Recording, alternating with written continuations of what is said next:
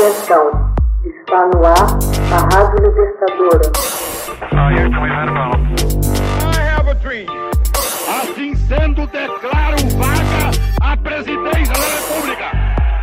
Começa agora o Hoje na História de Ópera Mundi. Hoje na História, 19 de abril de 1943. Tropas nazistas sufocam o levante do gueto de Varsóvia.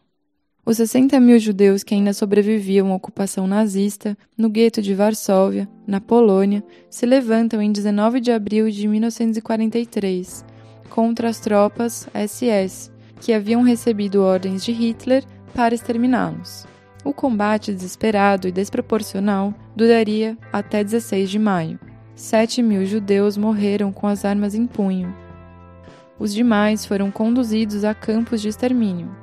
As forças nazistas tentavam eliminar o gueto judaico da cidade quando se depararam com o fogo de resistentes judeus liderados por Mordechai Anelwitz, Josef Lewartowski, Andrei Schmidt e Michael Klebs, de diferentes orientações políticas, que se uniram para enfrentar o inimigo. Estamos limitados, mas não caídos. Dos nossos esconderijos, ataquemos o inimigo. Se for para morrer, morramos como heróis, para permanecermos vivos à posteridade. Dizia o manifesto que dava vida ao levante do gueto da Varsóvia. Pouco depois da invasão na Polônia pela Wehrmacht, em setembro de 1939, perto de 500 mil judeus poloneses foram confinados em deploráveis condições em uma área de 5 quilômetros quadrados, onde normalmente poderia viver 200 mil. O gueto foi cercado por um muro de 3 metros de altura e arame farpado e permanecia vigiado por soldados da SS. Quem quer que fosse apanhado tentando fugir era fuzilado no ato. Os nazistas controlavam também a quantidade de alimentos recebida pelo gueto, obrigando os judeus a viverem basicamente de um prato de sopa por dia. Doenças e inanição mataram milhares todos os dias. A partir de 12 de julho de 1942, cerca de 6 mil judeus eram transferidos a cada dia para o campo de concentração de Treblinka.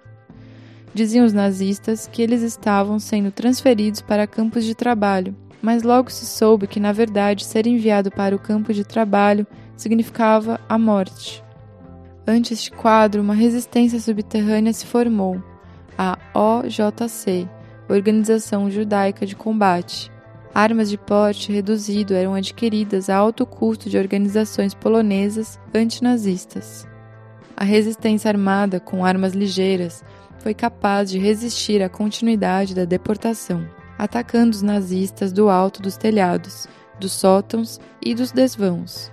Um severo inverno e a falta de trens também contribuíram para a redução das deportações.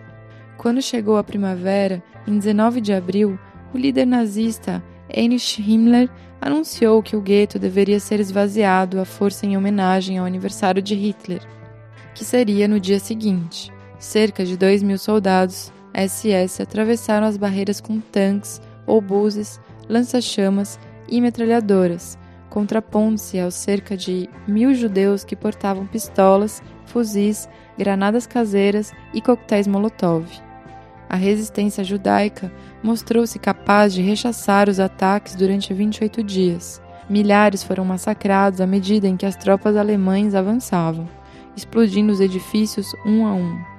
Os combatentes da OJC foram aos esgotos para continuar a luta. Em 8 de maio, o bunker de comando caiu diante dos nazistas, não antes de alguns dos resistentes terem tirado sua própria vida. Finalmente, em 16 de maio, o general SS Rurenstrop assumiu o controle total do gueto. Teve então início uma maciça deportação para Treblinka.